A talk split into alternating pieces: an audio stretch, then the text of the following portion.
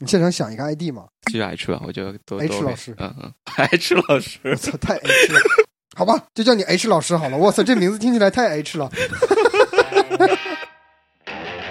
大家好，欢迎来到康师傅和朋友们。今天是二零一九年九月八日，现在我正在 H 老师家里面，我坐在他的电脑前面，H 老师正坐在他的床沿上。然后他的家里面现在有一只狗，还有一只猫，然后那只狗特别凶，那只狗简直就是当代企业管理的绝佳隐喻。这只狗狗对于主人特别特别的忠诚，而且狗狗在主人面前非常的温柔，见到我就会汪汪汪汪汪汪汪乱叫，然后把我吓死，感觉就是现代企业管理的三级汇报制度中的中层领导的绝佳隐喻。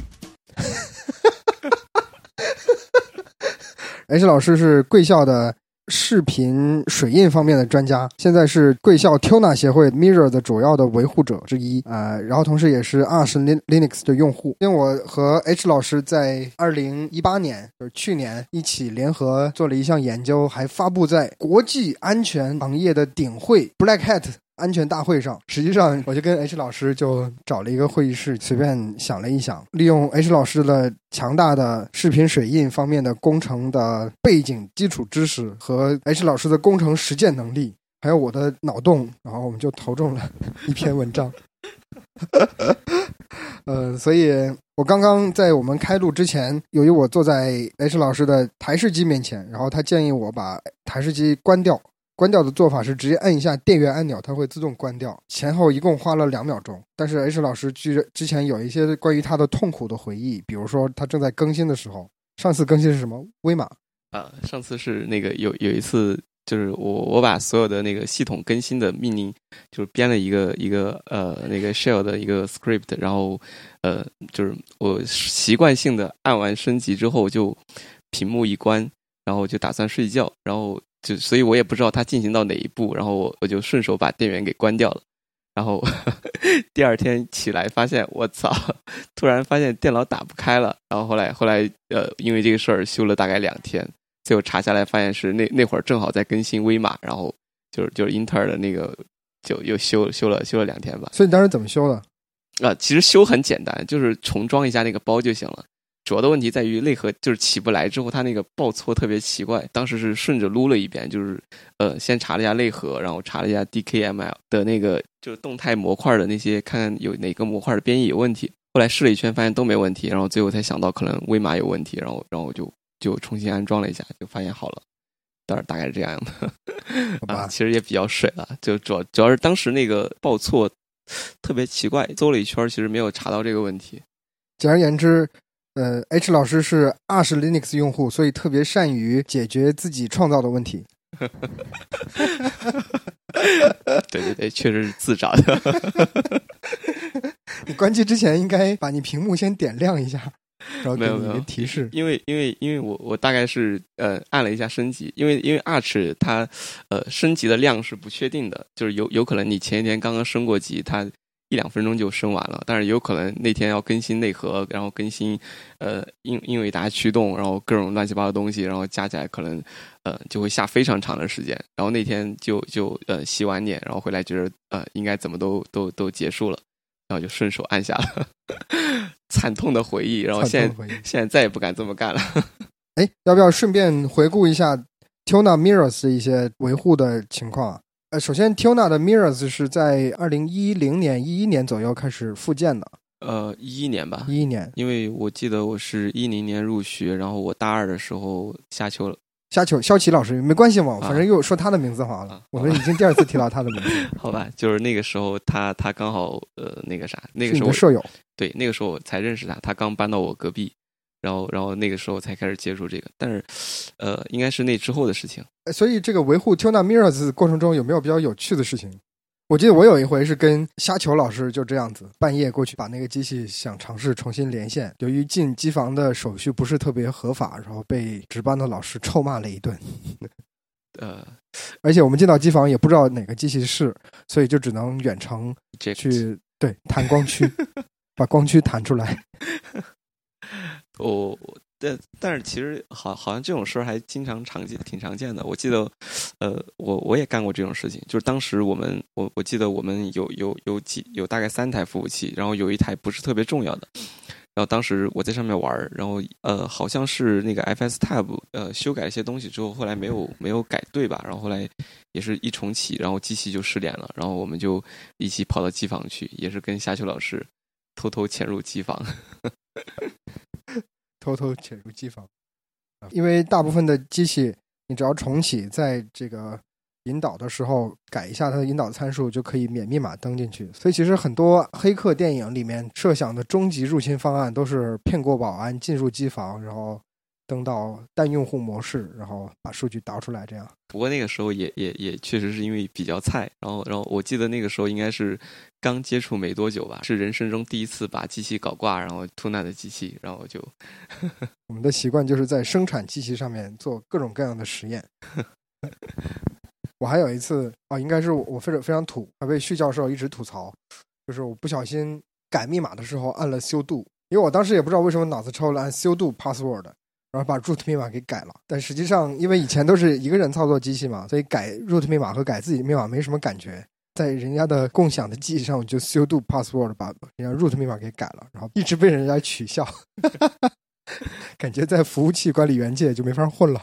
哎，所以现在你有印象吗？就是 Tuna 的 Mirrors 服务器，呃，数据存储差不多有四五十 T 的样子，是吧？嗯，对。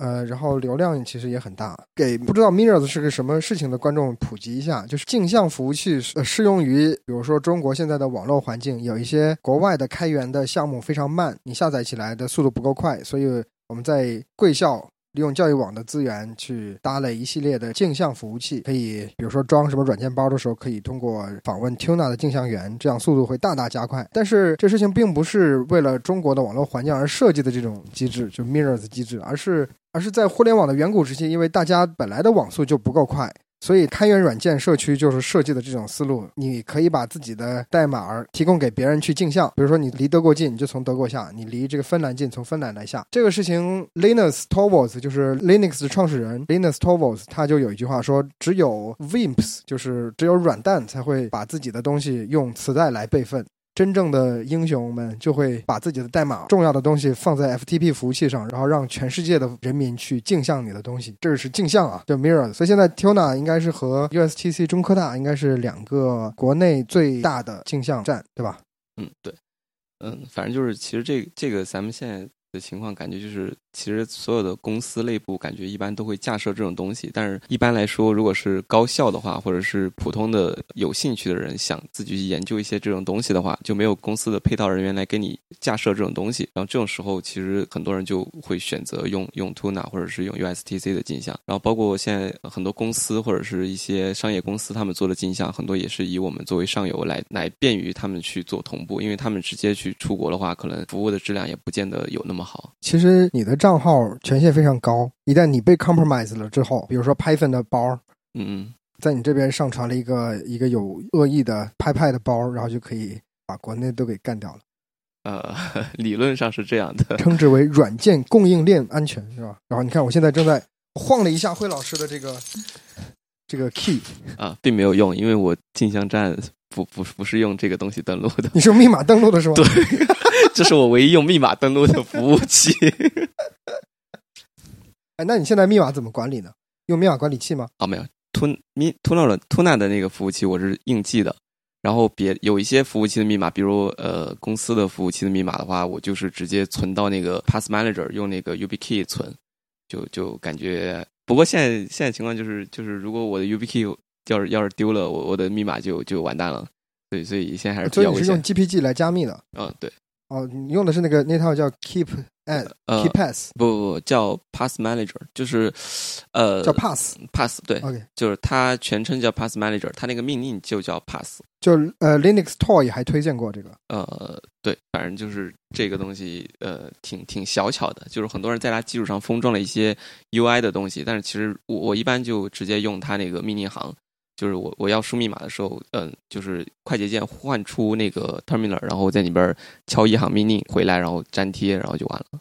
哎，那我现在密码管理器用的是 LastPass，但是五个月之后就会过期嘛，所以我现在没有想明白之后我会用啥。Firefox 最近是有一个 Blockwise，就是 Firefox 它它推出的自己的密码管理器，但我觉得它的完成度没有。如果我要用这类服务，我一般就用 Google 的，因为反正我已经把底库卖给 Google 了，我也不在乎再多卖一点儿。但是密码这种东西，我总觉得，嗯，不管它。怎么样？就是我我还是倾向于那个东西自己管理。Pass 它实际上是后端的存储用的是 Git 嘛，所以我现在是自己是有一个 Git 的一个服务器，自己在互联网上，然后自己搭了一个 Git 服务器，呃，就用来跟朋友共享代码，共共享一些不开源的代码。假设有一些的话。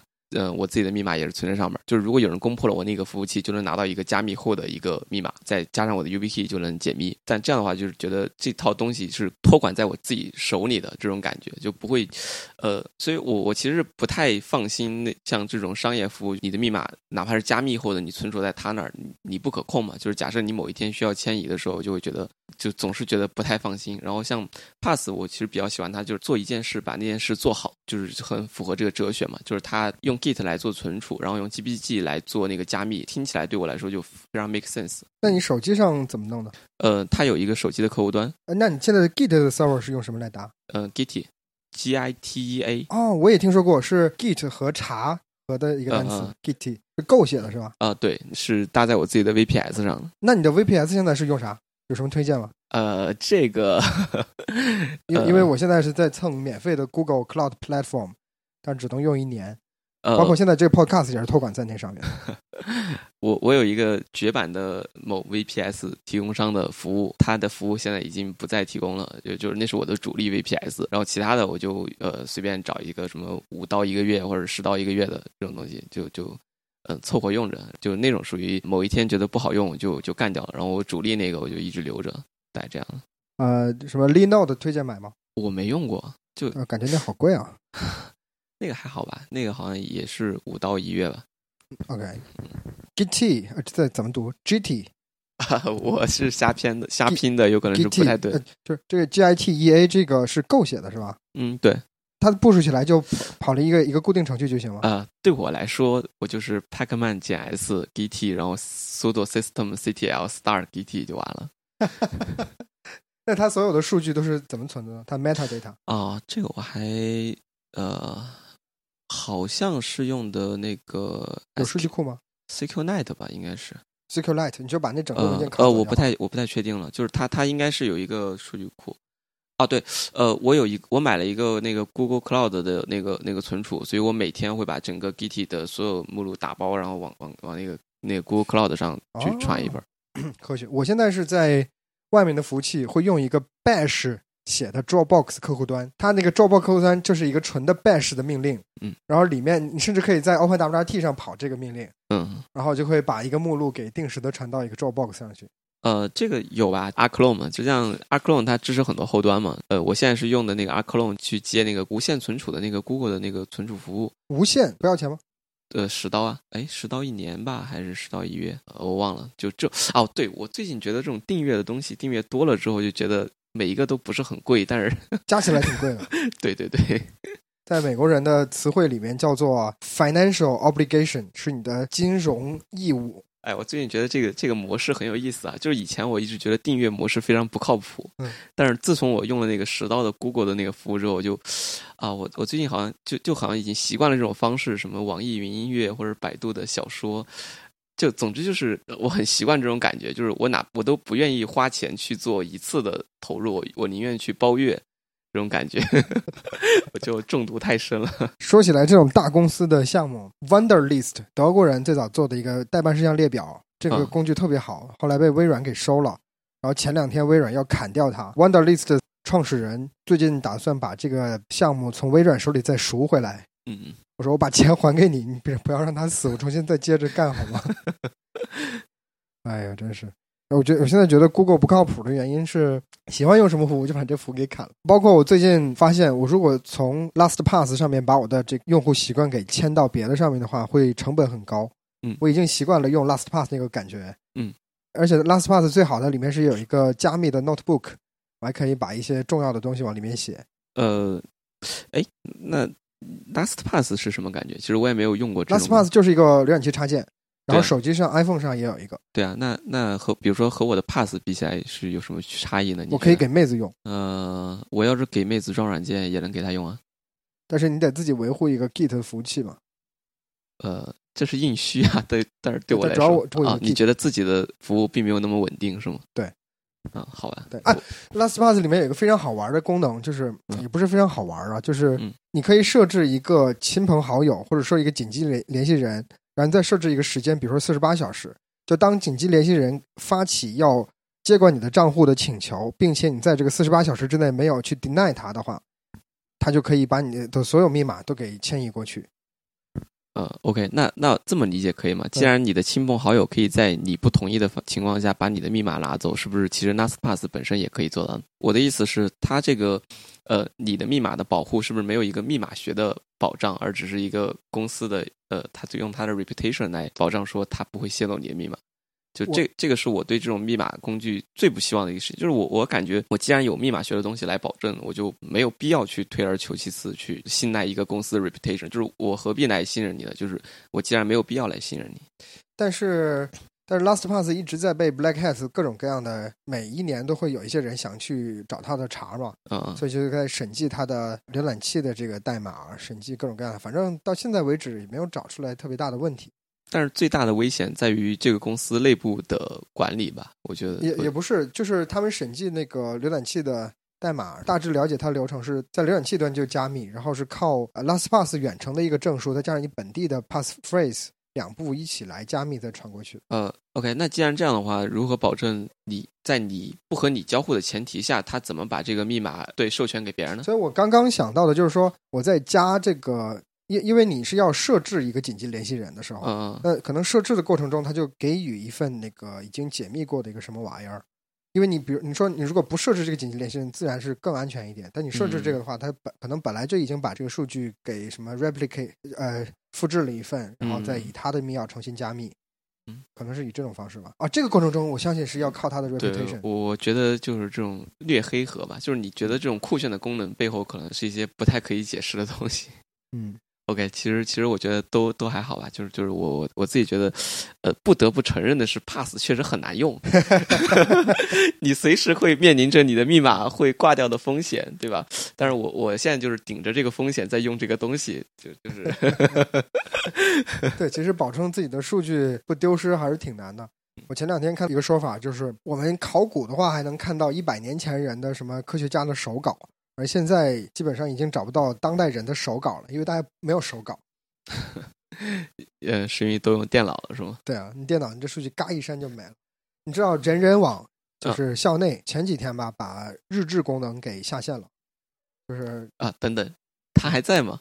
呃还在，还在 我一直以为人人已经没了，因为人人现在进去不是什么呃，直播。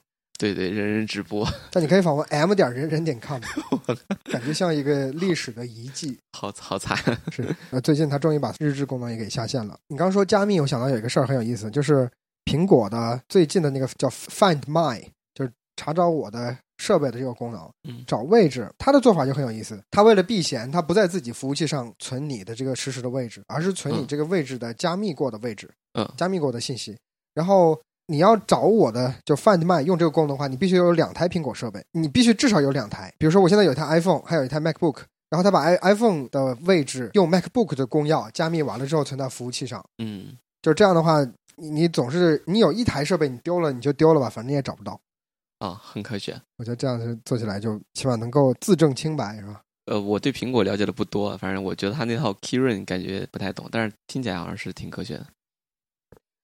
那说起来，你是资深安卓用户，你用安卓的流程是什么样的？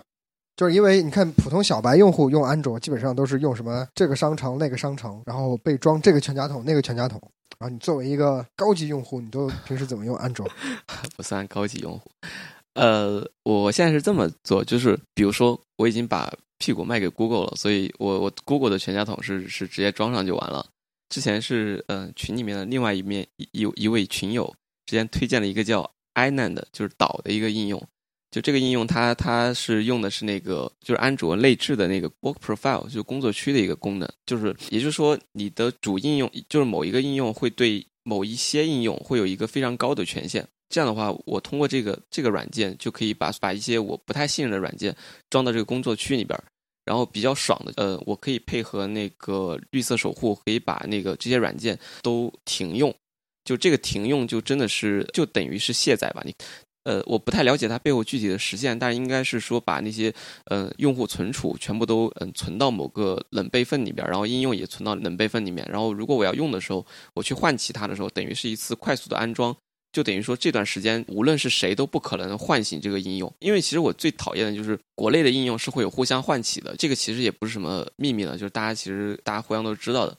呃呃，就我自己心里对这一点最不爽的是什么？就是我也不是说我的隐私被大家偷窥啊，我就觉得，嗯，这种商业公司他会把你这种唤醒当做他的 DAU，就给我的感觉就是。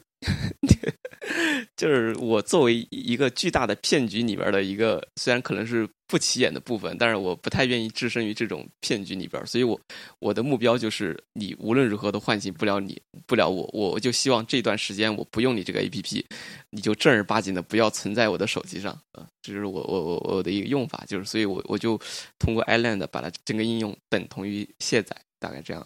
那这个 iLand 在国内的应用商店里面有吗？酷安有。我是在 Play 商店下的，然后我用酷安更新过一次。它的那个开发者好像是中国人，所以酷安可能也蛮新的，大概这样。嗯，但这个应用不是一个开源应用，大概这样，免费的吧，但不开源。安卓上面装个岛，买个岛，哎，它收费吗？不收费，不收费，还免费的岛。对，这个是一个很很很很那啥的事情，就是这玩意儿并不开源，所以你也不知道它在里边做了些什么，你只是猜测它的工作原理是什么样子的。所以你安卓还有什么其他的推荐吗？其他的推荐，呃，我现在用手机也用的比较少了，我好像还没做什么特别酷的东西。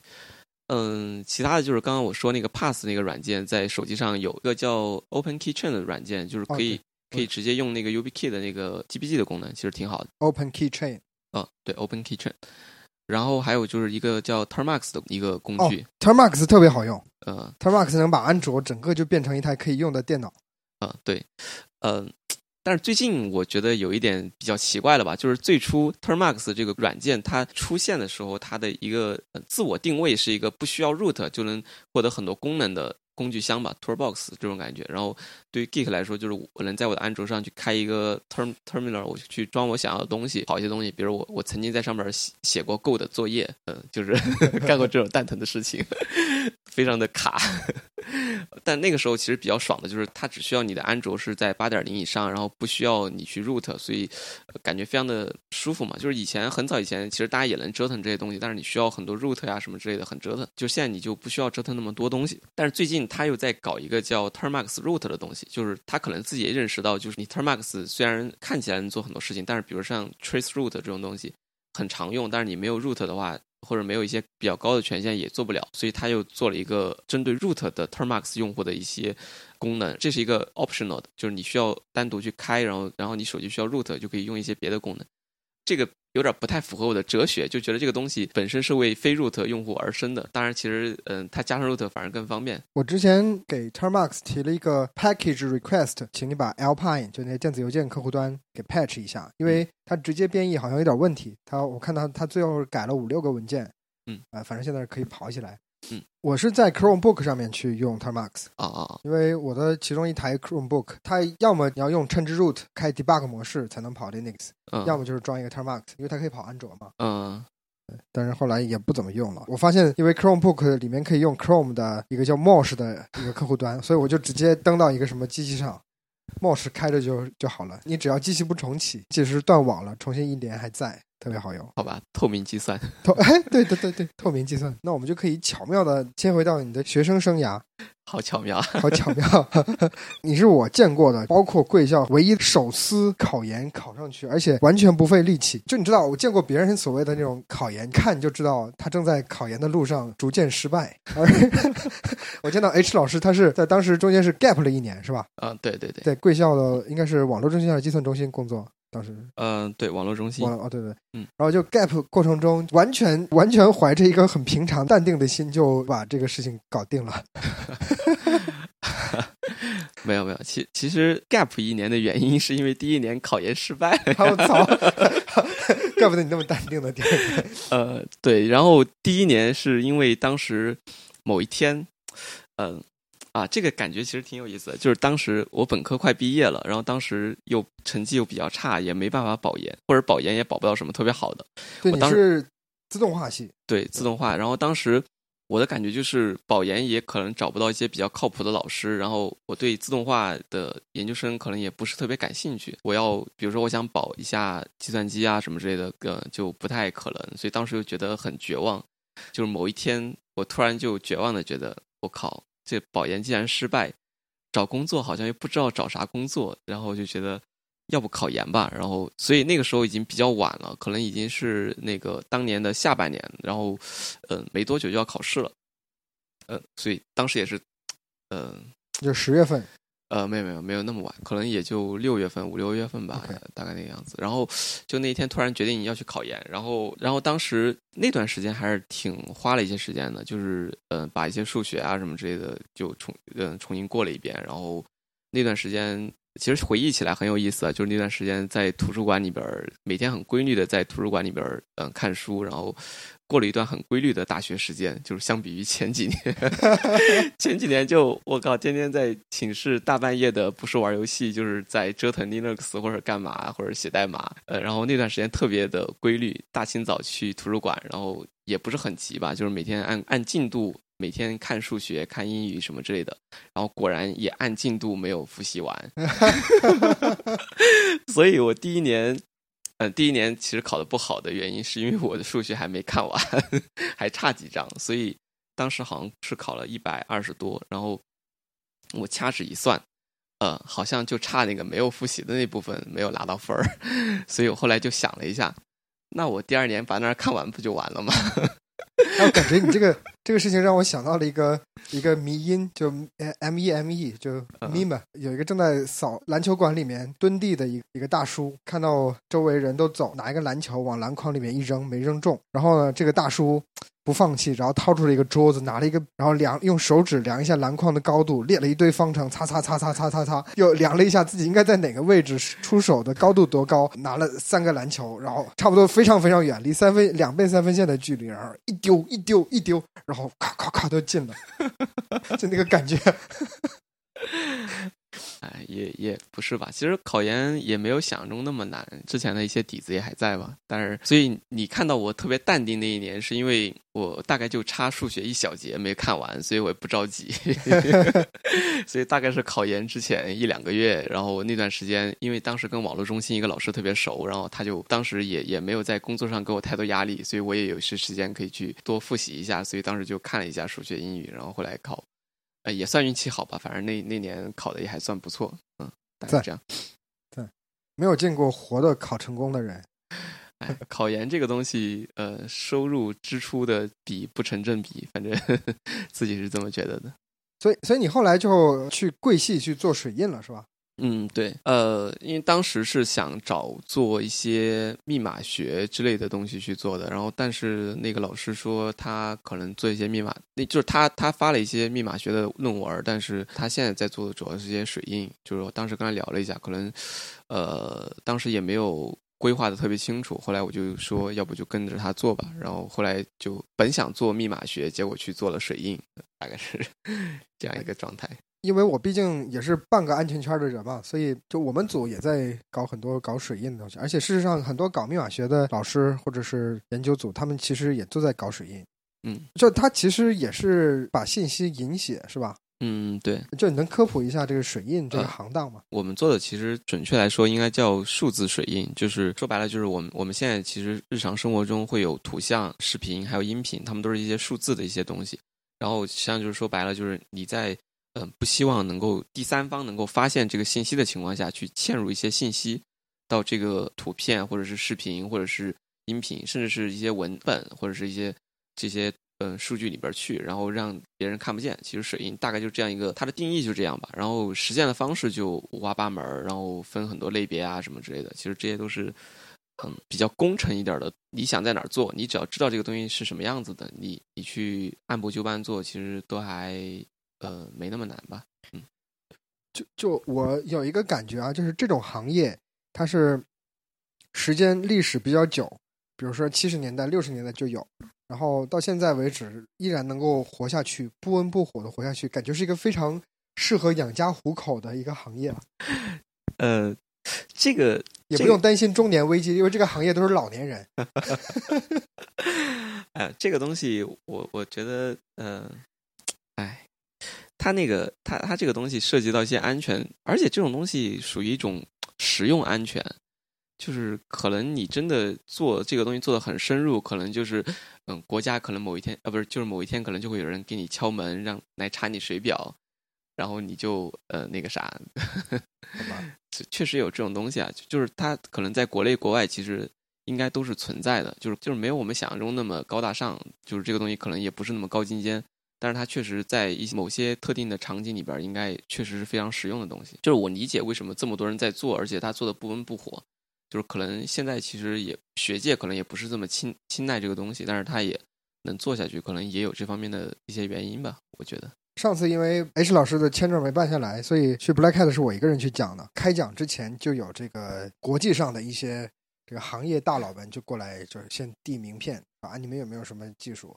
然后我就说，哎，我们这个这个两国还处于一些很微妙的关系，你们怎么还还想从我们这儿买？不担心有没有问题吗？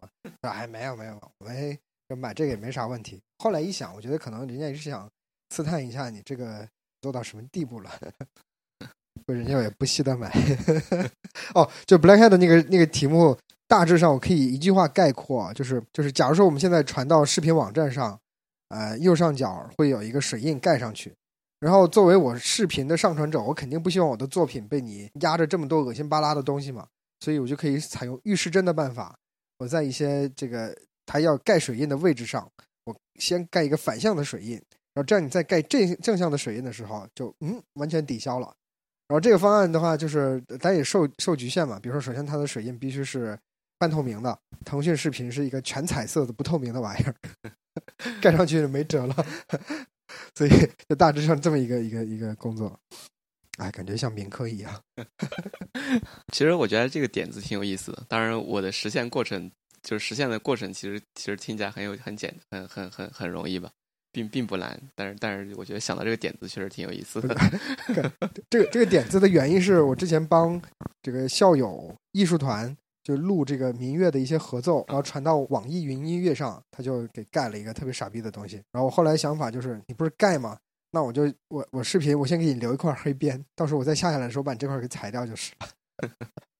哎，关于水印，你还有什么想想给大家科普或者是想要讲的故事吗？秘辛，我说一下我的心得吧。就是我我做这个东西一段时间之后，我就在想一个嗯比较。有点折的问题，你把这个东西抽象出来之后，它其实是就等于是在做，它可以认为说你你在视频里面有一些无效的区域，在这些区，嗯，当然它不是那种空间上的区域，它可能是一些变换域上的一些区域，就是特定区域里面有一些地方你去做一些修改，其实不会对整体这个视频的感官有一些可以分辨的一些东西。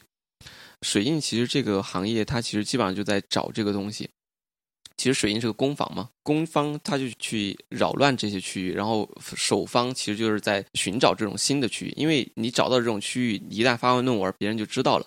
啊，他就会之后别人就就之后可能你就去找得找得去找新的。我做了一段时间之后，发现既然有水印，我能够发现有这样一个区域的话，那那这个东西其实很合理的是，它可能就会被用于压缩。就因为现在带宽啊，还有就是我我们现在其实嗯，像做直播行业，它其实那种带宽上的开销是非常大的，所以哪怕我能压缩一丝一一毫，我都是会把它压缩掉的。所以水印这个行业说白了是在跟嗯这个压缩这个行业在对着干。所以，无论水印行业能做出什么非常显著的成绩，会马上被压缩行业给利用，然后用于压缩。也就是说，水印它的研究是越来越窄的。它一旦发现了一些新的领域，它就马上会被别的像压缩这种东西，它就用应用上。应用上之后，水印就自身就用不了这个区域了。就说白了，就是水印的研究，就是我不断的发现哪个区域是不那么敏感的，肉眼不敏感的，那反过来马上就会被压缩行业用掉。压缩行业一旦用掉这个区域。那这个区域在传输的信道中就不存在了，那你水印就嵌不进去了，那你又得找新的，所以我就觉得这个行业是一个越做越窄的行业。我觉得给我的感觉就是，它总有一天会会发现那个压缩做的特别特别狠，根本就没有任何地方去欠一个额外的东西，那你这个行业就没办法发展。一个非常理想，但是其实很致命的一个，可以说是一个绝境吧，就是我设想的是压缩十年或者二十年之后的压缩是什么样子。有可能就是我们现在不是有那个文本直播嘛？比如说有人看看篮球，可能会知道这个东西。对对对，篮球是有这种文本直播。对它它不会真的把那个视频啊、音频传上去，他就跟你说，嗯，谁谁谁进球了，在哪儿哪儿哪儿哪儿。那可能以后会发展成为就把零比零，你什么都没有错过。不，我我的意思是，就这这几年终端设备越来越强大，然后呃，又又整个这种呃神经网络呀，这种人工智能越来越发展，它可能后来就会发变成，呃，所有的传输都变成这种嗯，直接描述这个视频的内容是什么。然后至于这个视频真的有些什么东西，它可能是通过 GAN 出来的，就是就是出来的。OK，G A N G A N 出来的，对，生成对抗网络。呃，对对对，它可能是生成出来的，所以你怎么指望在这样一个东西里面再嵌水印了，对吧？它它就自然而然这个这个行业就没有了，我是这么理解的。啊，当然这个也是个假设了，就是你想现在还在这样一个呃当前这样一个传发展的情况下，还是有人坚持用五十兆空间去存一张那个微单的照片，可能也许也有一些应用的场景吧。你说的是弱格式是吗？R A W。嗯，对对对，它有那么大吗？五十兆？对对，我昨天刚听我一个同学，嗯，哪说他的他的一张照片得五十兆。当然，如果对中五十兆的照片，你的水印算法多难都能嵌进去。嗯，好吧，水印我其实基本上就是这种感觉，就是哎，但我刚听到你说这个水印，我想到就是说，老板们应该想的很明白，就是我先做水印，水印技术做不下去了，我就可以把技术都卖给做视频压缩的人。就一鱼两吃，有效的抵御了中年危机。对对对，嗯，但实际的情况可能并不是这么理想嘛。就是你我自己的感觉实际上是这样的，就是所有做水印的人，实际上他们是在去看一些那种。那种压缩领域的文章，就是有一些压缩算法，它被提出来，而且被验证很有效。但是，也就是说，它它指出了一些嗯可以嵌入区域。因为压缩它实际上也有一些限制，因为现在的终端设备其实并没有那么强大，它的算法并不是能无无限制的复杂下去的。所以，有些算法它其实没法直接应用。所以，很多水印算法可能是在捡这种漏，就是可能这个算法提出来了，但二十年之内它用不了。那这段时间里面，其实水印就可以嵌进去啊。所以就是两个行当在互相抄，呃，对，互相看对方的论文，对对。但我觉得，呃，对对，基本上是这样的。哇，感觉这个很，这也让我打开了一些一个新的思考方式啊，就是以子之矛攻子之盾，然后你成立一个公司。说我我拥有世界上最好的压缩算法，然后又成立一个部门，说我拥有世界上最强大的水印算法，然后有一个投资人就过来说：“哎，那你们干嘛不中和一下？”也许我我当然我我对研究是小白了，我我研究可能并不是那么强，但是我觉得也许找到这种你的对口单位去看他们的论文，可能是一种比较不错的研究方式吧。就就是人家那个单位根本就没有想到。你这事儿能拿的是干干这个方向是吧？嗯，对。哎，那说起来，现在水印行业有没有像密码学行业这种，比如说是 AES 二五六级别的这种方法，大家都公认是很安全的？呃。这个据我所知是没有的，因为这个其实我在研究生的阶段，我就跟我的老板提过这个问题。我觉得水印这个东西它不成体系，你加一个水印，其实你不知道它有多安全，也不知道它有多容易暴露。所以我当时就跟老板提，我说能不能建立一个体系，把这个东西像密码学一样的变成一套体系，然后这样的话它才能成为一套现代学科嘛？嗯，后来老板就把我反驳的体无完肤，然后我就。呃，后来我其实自己也，我当时尝试过，后来最后做下来，结果也确实觉得这个事儿可能不是一两年的人力能做出来的吧，甚至说你从理论上去验证这个东西的可能性都没有那么容易。但我对于有限的对于密码学的了解，觉得密码学其实也有这个问题啊，它是有有什么什么差分分析方法啊什么，其实它是有现代的一套密码分析的学科。我的直观感觉就是，它这个也没有到达这一个非常精密的一个东西。呃，不，不是精密的问题，就是就是密码学。我我理解它的一个基础是说，我假设一个当前计算机它的一个运算的一个次数是多少。嗯，在这个假设下，我设计一个算法，然后认为这个算法的最快的时间复杂度是多少，然后以此来建立算法。就是首先它有一个假设，其次是它有一个也许。看起来很靠谱的一套理论，说它的算法它的复杂度是多少？所以你刚刚说的差分算法，实际上应该是说它的假设没有问题，但是它的那个实际的那个算法并不是那么那样一个复杂度，它的复杂度比想象中要低。就这种就类似于算法优化嘛，就是有人优化出了一种更快的算法，所以能够解它这个问题。水印的问题在于它不存在一个基本的假设。考虑过这个问题吧？就是你水印的假设是什么呢？是肉眼能观测的最小的东西，还是说是计算机能分辨的一些信息商，还是什么之类的？你没有这样一个假设，或者你假你即使有个假设，其实这个假设也没有那么靠谱，因为它不像计算机每秒钟的运行的次数这个东西，它它是很准确的。就是肉眼它本身也有很多主观性，然后计算机的这个信息商这种东西，你找一些最大值比较好找，在这种找这种角落，你其实嗯不太好去界定那个界限。哎，我我可能不太好描述这个东西，就大概是这种感觉，就是它跟密码学实际上是一个相反的一个方向，然后密码学可能相对来说是一个比较康庄大道的东西，然后这个东西实际上就呃嗯，它的路相对就比较窄，它它很难去奠定一个基石。我在你的科普之下才了解，就是水印跟数字版权保护就 DRM 是两套东西。是吧啊，对对，就是 DRM 方向现在是有这个业界已经公认的东西，是吧？嗯嗯，这个应该不能叫有，应该说有一套标准吧，就是大家都用这套标准去实施，然后有一些硬件和软件的实现。那个东西是基于密码学的，那个东西我理解就类似于协议吧，就是比如说，嗯，某一套加密协议，大家怎么去通信，然后怎么去协商。嗯，是这样一套东西，它其实应该和密码学是紧密相连的，就用哪些密码算法，比如 HTTPS，它用什么去协商？那我是不是可以这样来理解，就是水印背后的是水印跟视频压缩实际上是也呃强相关的，而 DRM 跟密码学是强相关的。嗯，这是我个人的理解，就这个没有什么论文这样提这个事情，就完全是我个人的想法。因为因为我看 Firefox 还有 Chrome 里面都集成了一些。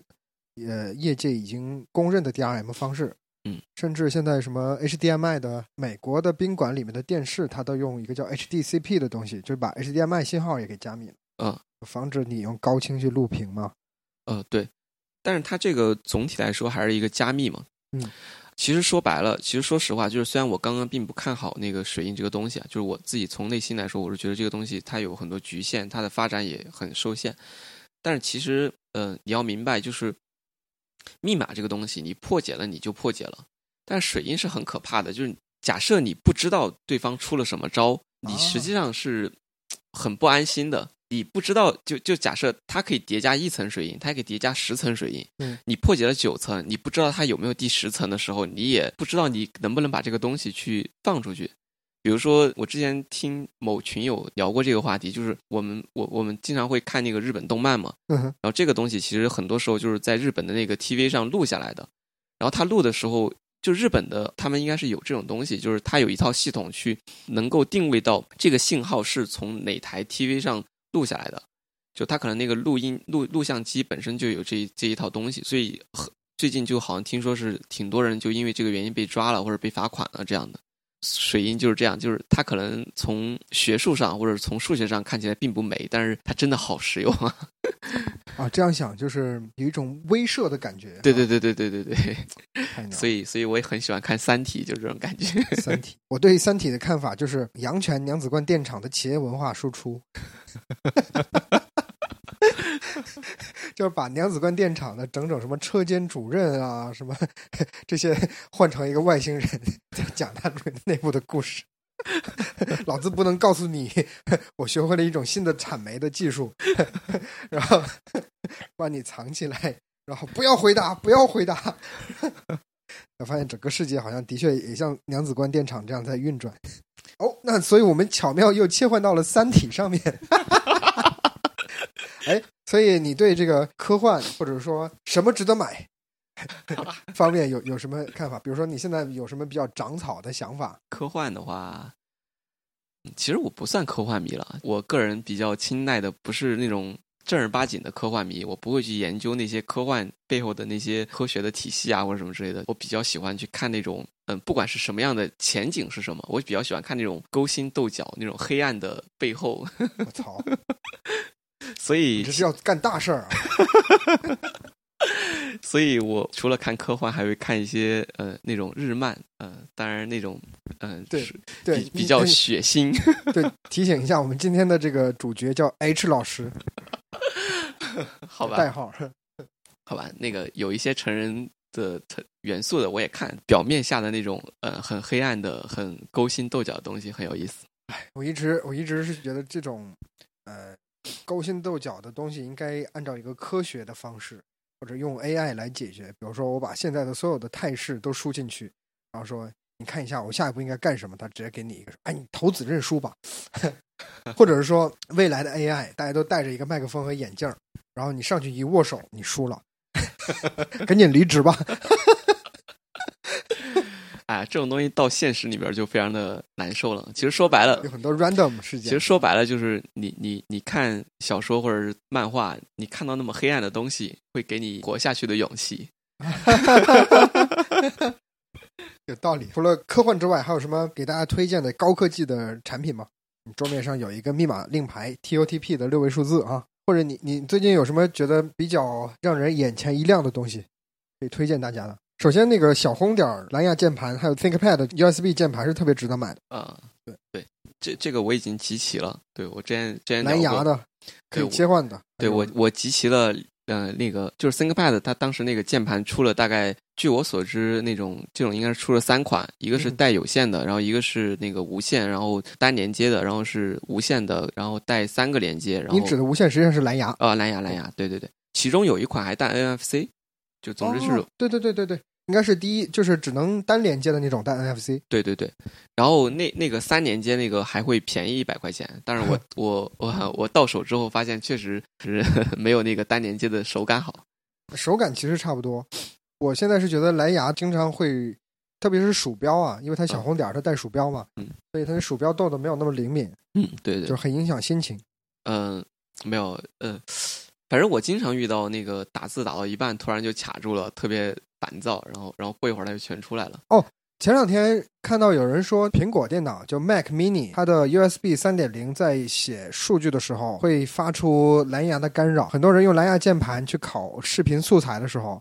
就考它一半儿，因为写入速度实在太快，把那个蓝牙给干扰掉，你就只能眼睁睁的等着它复制完了之后，你蓝牙才能重新恢复。我靠，硬件攻击！对，硬件攻击。而且以前还真有人这么干过，就拿一个 USB 三点零硬盘去写各种各样的数据，然后构造出来无线电波这样。OK，这个东西确实不太可靠吧？就这个东西，蓝牙是是是不太可靠，我觉得还是 USB 有线比较好用啊。对，我现在所有电脑上设备都是插线的，插线的啊。嗯，对，省点儿。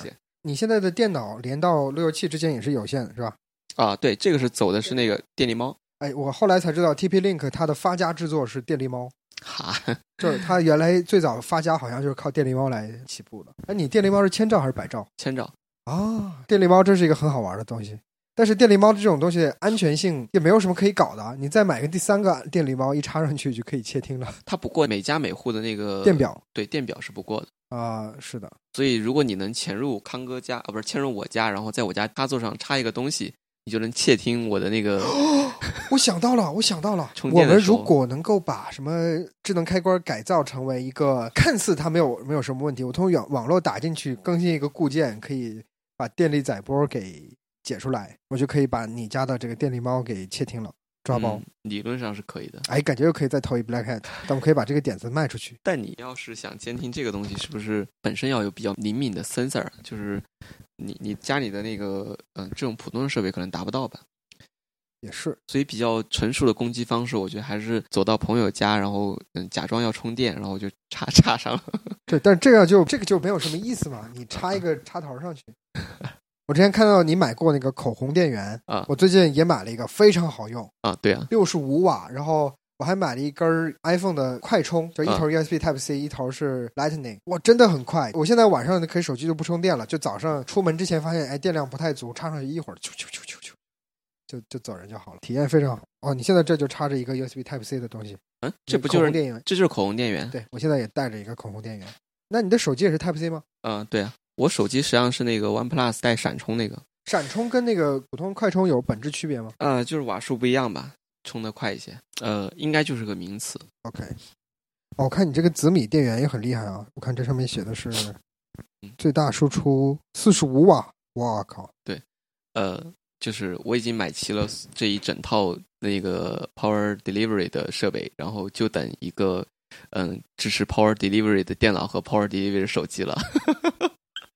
我已经把配件买齐了，但是万普拉斯也是支持快充吗？啊不，我我那款还不支持，所所以你现在并没有任何设备可以快速充电啊？没有没有，我有一个交换机，所以你现在唯一支持 PD 的充电设备是一台交换机。对，是一台 Switch。那交换机为什么你是要买一个欺骗头是吗？没有没有 Switch，呃，就是任天堂交换机。哦哦哦，OK OK OK OK，任天堂 Switch，好吧。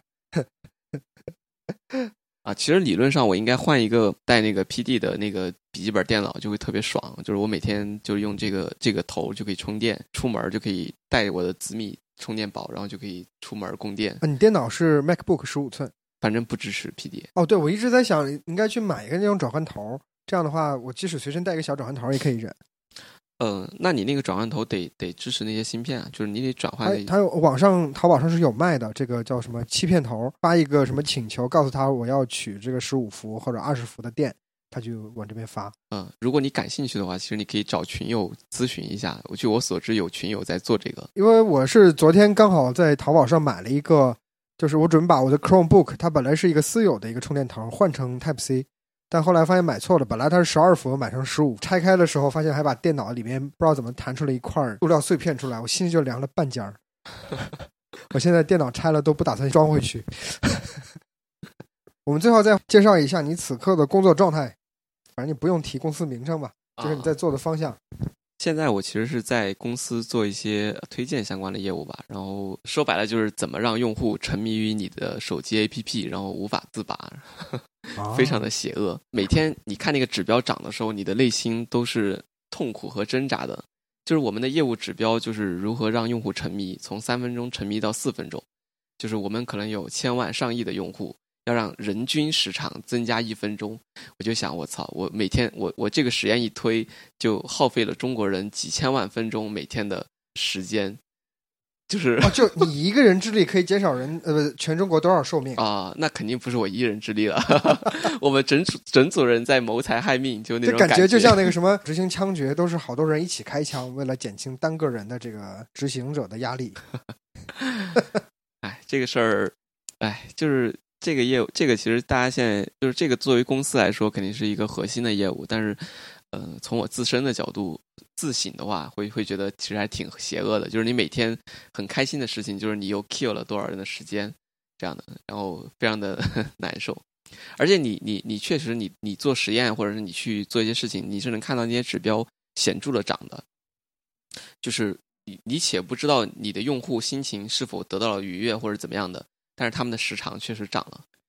但我插一句啊，就是据我的观察，贵校校友凡是迈过这个坎儿的，迈过这个自己内心对于这件天下苍生 Q time 的这个负罪感之后，都变得特别有钱。特别是贵校校友，因为有强大的执行力，还有这个智商，然后只要迈过这个这个这个坎儿，就跟那个下海一样。就会变得瞬间特别有钱。哎，没有，我我其实觉得推荐系统应该是一个很温暖的东西。就是你现在就开始用 你用这种词？不不不是这样的，就是公司里面他追求效率嘛，所以他一般会用一些很冷冰冰的数字来来做这个事情。嗯，我之前做过一个产品，就是呃公司里面的一个小的业务，然后我从零开始去跟这个业务，就是你如果。不在意数据，你不在意今年的 OKR 能否完成，你不在意你的 leader 给你打什么样的绩效，然后你就你就可以开心的去以你自己的想法去做这个推荐的话，嗯，其实这个东西是能做的让自己开心的。就有段时间我自己会用自己的产品嘛，你做推荐其实也是能，你如果为你的用户考虑，你是能够让你的用户觉得开心的，而不是说你这个事情不一定落在市场上。公可能公司的角度，你一个公司大了，或者呃一个公司要赚钱要吃饭，你肯定不能这么想。呃，我只是说啊，就是这个事儿是有两面性的，就是你可能一个人可能有一些时间，你确实需要一些消遣，然后呃如何用这么短的消遣时间让你觉得放松了，我觉得也是一件蛮不错的事情。但是我们现在的追求的其实是一个从社会价值来说，其实际上是一个追逐的不对的东西吧。就是呃，我不不不不。我后来，我后来在尝试迈开这个坎的时候，这么想这个问题，就是你其实作为一个维稳的一个重要的力量，你不然的话，大家对吧？你你你你很多痛苦，他没有办法。其实资本主义的发达国家也这么干。不，我没说错，我我没说这个有问题啊，就是就是我我让你快乐，不一定非要让你花更多时间啊，就是你你的指标不对。哦，指标不对，对，这说的很对。就是说，嗯，我最近其实也经常在我的。嗯，team 里面在嗯说这样一件事情，就是你做一个项目，你你首先要定义好你这个项目需要去优化的那个 target，或者叫你的 loss function。嗯，然后你定义好你的 loss function 之后，你再去这个 loss function 上去努力，我觉得这是 OK 的。但是现在其实我们很多时候因为这个 loss function，我们各种各样原因吧，有时候觉得这个 loss function，嗯，没有那么好去约束，我们就退而求其次去学一个更好描述的 loss function。实际上，从业务的角度来说，就是有可能你改了 loss function，你的业务很容易去做，做完之后，其实你的提升并不高。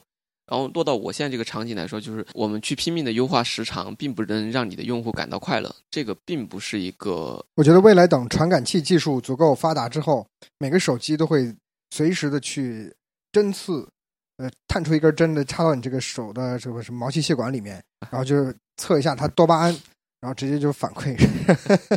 哎，完全没必要。就是，呃，我觉得能把现在的这些这些用户的反馈能用好就已经不错了。现在还还差得远呢，差得远。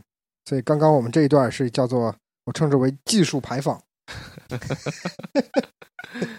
有有事情还是要给自己做的事情要找一个呃可以明确指出来的价值，才能够走得远啊。没有，我我我觉得我是认可自己做的事情的，就是嗯，包括我毕业当时是有一些别的选择，包括去做呃。继续做水印，或者做一些图像，或者做一些嗯视频编解码，这其实是有机会的。嗯，最后最后决定去选做推荐，其实呃我其实肯定还是认可这个东西的嘛。还是那个话嘛，就是就执行力要强，但是你也你也得把目标找准，这才是呃比较科学的。就是你可以退而求其次，但是你不能忘了你最初的目标是什么。嗯，让更多的用户更开心。嗯，对。在。嗯，哎，你看过呃，Netflix 最近有一个小系列的剧叫做《Love Death Robot》。呃，没有没有没有，就没看过。嗯它这个是这样的，它一共有。十几集，每一集都是独立的故事。我认为是一些好莱坞的一些剧本，然后没有被选上，剩下的一些小片段，然后他就把这些片段给拿出来。然后其中有一有一集《天鹰座》，讲的就是这事儿，说是一个太空飞船做星际航行，被一个外星人给俘获，外星人就给这些船员们就给这个脑子里面创造出一些虚幻的这个场景。然后当然非常开心，然后其实这样子下去，他其实可以也可以很开心的过一辈子啊。当然这个就是我们一思考，上帝就发笑，算了。嗯，好，我们现在已经录了快有一小时零十十八分钟，我估计我能剪到一小时零十七分钟。我看看还有什么想要给我们的听众们。嗯，实际上我们听众估计也就十几个人，但是我们在历史上是很有存在感的一期节目。还有什么想说的？嗯，要不讲讲我的宠物？你的宠物？好，你的狗和猫。OK，其实刚刚就提到一下，就是最近在养宠物，然后是一个新手的养宠物的人。个人感觉，工作之余吧，跟狗一起交流，它不会说话，但是你去了解一些你之前没有了解过的东西。其实还是蛮有意思的，就是你可能之前对狗是一种想法，然后等你真正养了之后，你跟它相处，然后你会发现，其实也是蛮有意思的一个事情。可以，就你从中看到了人吗？呃，就是狗很单纯，不，就是它很单纯的坏，很单纯的好，是吧？嗯，对。那你 从这个过程中，你能能能看到这个人类的影子吗？你是指你是人性？你是说指狗有人价值观？欺上瞒下，对价值观，它的使命、愿景、价值观，就。在说什么？啊，一条狗的使命。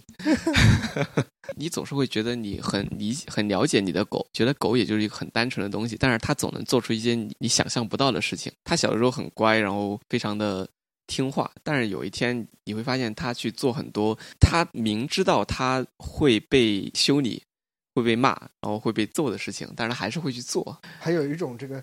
悲剧精神、使命感、沧桑感，就是每次他做这种事情的时候，我都能从他的眼中看到悲壮的眼神。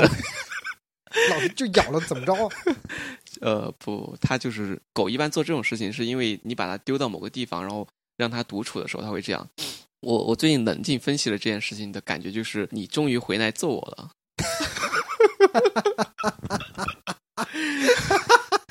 你终于回来揍我了，我觉得这个可以成为一本书的名字啊！我每次见到你家里面，都会被这个狗吓个半死，感觉它的使命感非常的。如果它有 KPI 的话，它它每次我来的时候，它能够吭吭吭的。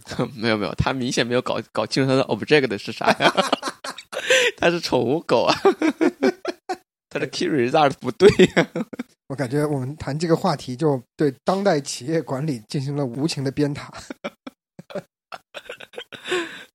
哦，对，我还有一个事情，就是我最近终于把这个戴了四年的 Apple Watch 换成了卡西欧的 F 杠九幺 W 这款手表是你可以用英文去搜啊，叫做 Obama Osama Watch，就是奥巴马和奥萨马本拉登都戴的一块手表。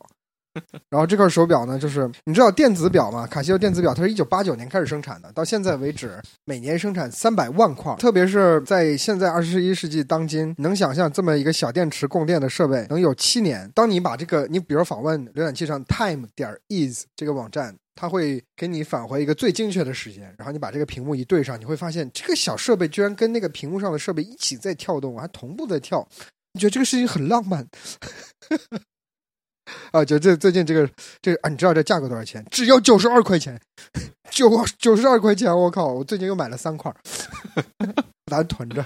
哎，你上次囤的那个那个显示器回来怎么样了？哦，你说摩托罗拉呃，对对对对对对对对，呃，用它调数位派啊，关键时刻手头没有键盘，没有显示器，拔出这么一个来，然后插到数位派上调一调，还挺爽的。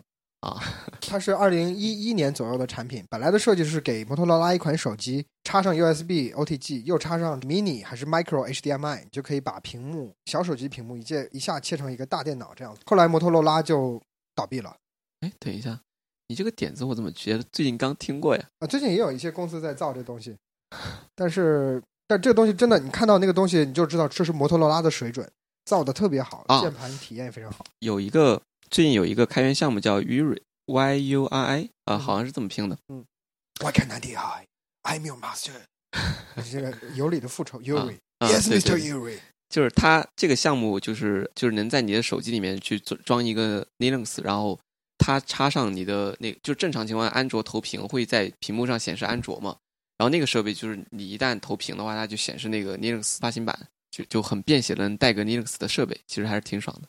哦，就是投屏投的是通用的，像 Miracast 这种协议或者 Chromecast。呃，不是，它走的协议跟安卓设备都有这样一个功能，嗯，就是你随便找一个三星的电脑，呃，不是三星的电视机，然后你你一搜索就能搜到三星，然后一点就能投屏。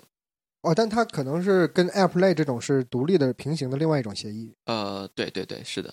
总之就是我我也就见过三星的电视支持这个，好像国内的设备好像都不支持。呃，然后这嗯、当然你也可以插 HDMI，效果嗯是一样的。就是如果你手机支持 HDMI 也是一样的。就是这个功能，我觉得并没有什么卵用。就是哪怕有这个三星电视机的人，我觉得他们都没有用过这个功能。但是你如果把它变成投一个 Linux 的一个桌面，然后把手机变成一个触摸板什么之类的，就感觉一下子非常的实用。哎，那它那个 Linux 桌面是怎么着？你要必须有远程的机器，还是可以本地跑？嗯、跑在手机里面。嗯类似于 Termax 这种东西。对，是一个完整的 change root，它它不是一个应用，OK，就它是一个呃，你可以认为是一个魔改的安卓啊，啊、大概就是这样。你必须连整个操作系统也要改掉。对，它是在比较底层去做的，哦，嗯，科学。呃，反正就是它利用了一些呃用不上的功能，然后做了一件我觉得还算比较有意思的事情。我现在平时随身带的机器是找一台数位派 Zero，它可以推非常简单改两个位置，就是改那个杠 boot 分区里面的两个文件的一非常小的一点东西，就官方支持，可以让一台一个 USB 口 USB OTG 嗯变成 USB 网卡，嗯，也就是说。你插上去，又可以给你的数位派 Zero 供电，又可以连一个 USB 的内网，就很方便嘛。比如说你插到别的机器上面，就直接有一台服务器了。嗯，这这是我最近觉得比较好用的东西。但嗯，其实我刚刚提那个项目的主要原因是因为呃，我一直希望有这种，其实这个很爽。比如比比如你家里有一个三星的电视机，嗯你回老家就揣了一部特别高端的手机，CPU 特别好，然后回家然后坐到电视上，坐到电视面前，然后然后一年开始写代码，开始写代码，就感觉就像皇帝是用什么金板金扁担挑粪一样。就是呃，